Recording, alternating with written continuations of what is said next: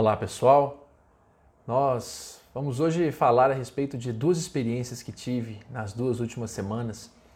Experiências essas que marcaram profundamente minha existência e que, embora pareçam muito distintas uma da outra, acabam trazendo-nos a oportunidade de uma mesma reflexão, de um mesmo pensamento. A primeira experiência, há duas semanas, a vozinha da minha esposa concluiu a sua missão nesse mundo e passando dessa para uma outra existência, ela acabou deixando aos 94 anos um imenso legado de experiências, de vida, de situações de vida. E na segunda, na, na semana seguinte, na última semana, o meu avô completou 90 anos de idade. E o que, que cada um tem em comum nessa hora, nessa experiência de vida que nós estamos aqui agora passando? Em ambos os casos, o principal ensino é a valorização da vida. É a oportunidade de terem alcançado uma idade que lhes permitiu serem avô, bisavô, no caso da vozinha da minha esposa, tataravó, inclusive. E nessas experiências, não há outro objetivo que não seja de tornarem-se imortais. Porque essa herança da eternidade, ela só vem mesmo quando nós construímos algo. E mais do que longevidade, aqui não se trata apenas de viver muitos anos, é da figura, da espiritualidade da pessoa que permite com que as pessoas queiram estar ao lado, aprender com elas, viver com elas. Nesse sentido, convém imaginarmos com muito carinho eu que tive a felicidade de ter três avós e dois avós nessa existência, e mais um monte, claro, que acabaram me adotando como neto de alguma maneira, cada um deles me ensinou coisas magníficas, coisas estrondosas. É fato que nem todo mundo teve a oportunidade de conviver com seus avós e nem tampouco tiveram avós e avós que estivessem ao lado que fossem para si exemplos de carinho e dedicação.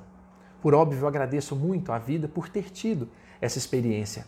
Mas, de toda maneira, a reflexão para um e para outro caso sempre pode ser única.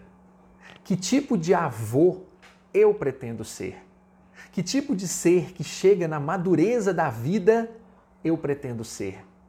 Daquele que se torna uma espécie de rocha, aonde todos fazem, na verdade, os mais jovens, fazem as suas casas em cima de nossa sabedoria, de nosso conhecimento, de nosso bem-estar. Como disse até com a família de minha esposa, nessa experiência vivida agora recentemente com a vozinha, ela, na verdade, tornou-se um grande sustentáculo, uma espécie de árvore bem calibrosa, que foi permitindo com que galhos nascessem dessa grande árvore e hoje frutos nascidos desses galhos são esparramados, criando sementes de uma nova existência, trazendo então o que acabamos de falar, a eternidade ao tronco central. A eternidade porque sempre será lembrada pelos bons frutos, na verdade, que a sua árvore gerou. Por toda a paciência, por toda a experiência.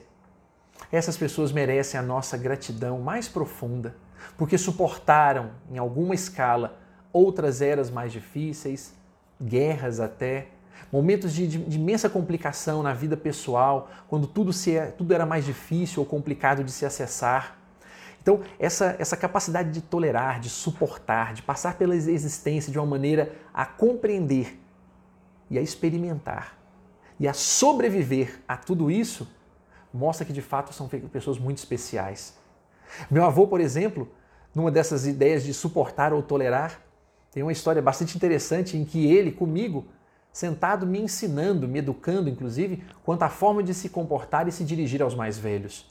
E eu dizia: Vovô, você vai fazer aquilo, vovô, você vai fazer aquilo outro. E ele sempre me corrigia, dizendo: Você não, senhor. Você não, senhor. E sempre falava daquele jeito. Até que numa certa experiência, então, eu conversando com ele sobre as coisas da vida, naquela idade, pequenino que era, mas ele se sentava comigo para conversar e escutava as minhas conversas, numa certa altura ele então me disse: não é para você ficar falando você. Vovô não se trata de você, você tem que falar Senhor. Pois bem, fiquei em silêncio, segundo ele me conta, porque eu já não lembrava dessa história, apaguei da memória, eu creio. Mas numa certa altura, então, parei, refleti profundamente e não achava talvez a maneira certa de falar, de usar aquele senhor. Até que então uma brilhante ideia, bem típica de criança.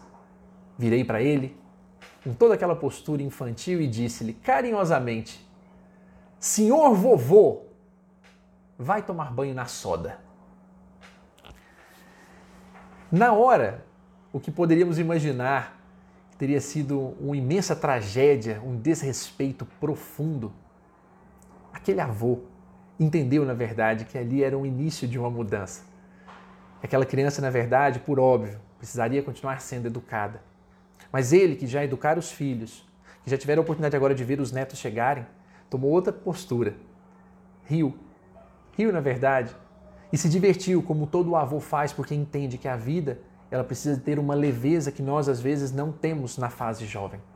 Então, essas referências que nós vamos adotando, incorporando à nossa existência, vão mostrando que de fato esses troncos centrais vão deixando as gerações, mesmo que não tenham filhos, o que é uma grande beleza. Quantos jovens seguem ou observam pessoas mais maduras que optaram por não terem filhos biológicos mas de alguma forma cuidam da humanidade como um todo. Hoje, desses cinco avós que eu tive o prazer e o privilégio de tê-los, dois deles caminham ainda conosco nessa existência. E caminham firmes porque são, sem dúvida alguma, os dois amigos mais velhos que eu tenho, aqueles em quem posso mirar e, obviamente, ter o prazer de ainda aprender com eles na sua maneira de se comportar, de ser e de falar porque no final das contas são guerreiros. São guerreiros que suportam com amor, carregando nessa grande batalha da vida vestes que já estão mais enferrujadas, vestes que por si só já são mais dolorosas, doloridas de serem cuidadas, tratadas, precisam de uma indumentária um tanto mais pesada, mas carregam com afinco, sem nunca reclamar. Carregam com amor, porque mesmo nesse combate com essa roupa, com esse uniforme de combate, já um tanto desgastado, surrado pelo tempo, ainda assim dedicam-se a cuidar daqueles que estão ao redor. Como podem, com o que podem. E a gente percebe que os recursos são tão grandes, muito maiores do que imaginávamos, porque se transformam em pequenos exemplos, em maneiras muito sutis de entregar um pouco do ouro que aprenderam decorrer de toda a existência. Porque seguem aprendendo, mas agora ensinam sem ver. Como Cora Coralina mencionava, feliz aquele que transfere o que sabe aprende o que ensina. De maneira muito imperceptível vão fazendo isso e nos entregando. Então, sempre é bom lembrarmos de olharmos, especialmente em tempos em que esses tesouros preciosos que a vida nos ofereceu, essas árvores tão cheias de vida, cheias de amor, que por tanto tempo já estão nesse mundo aprendendo e ensinando, que nós olhemos com mais carinho a essas figuras nos dias de hoje. Que nós possamos observar vovôs, vovós, bisavôs, bisavós, as gerações mais que já passaram por aqui, estão aqui há mais tempo, com um olho um pouquinho mais criterioso e de carinho. Porque se agora, nessa pandemia, que vem de alguma forma levando ainda mais dessas almas queridas para essa outra existência, que nós possamos aproveitá-los com um pouco mais de delicadeza, possamos senti-los com um pouco mais de verdade e observá-los para que possamos aprender como é que eu serei se tiver o privilégio de encontrar a madureza dos tempos nessa existência.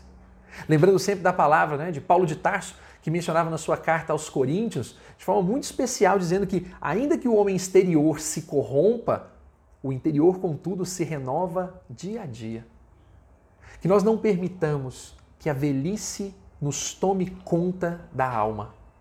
Que nós não permitamos que esse valor ligado ao fim, ao acabar, ao destruir, ao estar acabando aos poucos, não nos tome. Porque de fato aquilo que somos não depende disso. Aquilo que somos depende de como queremos ser. E a esses que quiseram ser, na verdade, pessoas a tornar esse mundo melhor pela sua experiência de vida, a nossa gratidão. Porque são guerreiros que, obviamente, nós vamos observar com todo carinho e queremos sim vestir essa mesma roupa que vestem hoje, surrada pelas dificuldades da vida, mas obviamente renovados todos os dias para que possamos auxiliar aqueles que estão conosco, caminhando conosco. Então, mesmo aqueles que já foram e aqueles que ainda estão conosco, muito obrigado. Obrigado a cada vovô que colocou no colo. Obrigado a cada vovó que foi cúmplice muitas vezes de erros das crianças, mas que isso não lhes tornou marginais de maneira nenhuma. Obrigado pelo carinho com que trataram os nossos pais. Obrigado por terem dado a vida a alguém que deu a vida a alguém e que deu a vida a nós.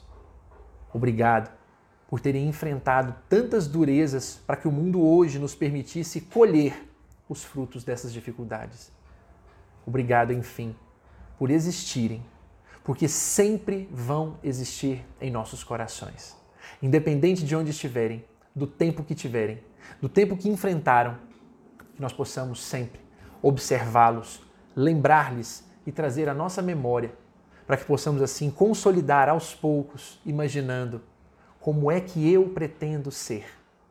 Que nós possamos então ser essa rocha, esse tronco e darmos melhores galhos, sem dúvida alguma.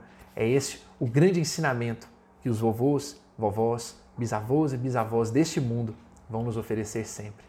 Uma excelente semana a todos e que possamos curtirmos-nos não só na juventude, mas de alguma forma levarmos essa juventude, essa luz que nos tem, todos nós temos, também quando apenas a nossa capa for um tanto mais gasta e envelhecida pelo tempo.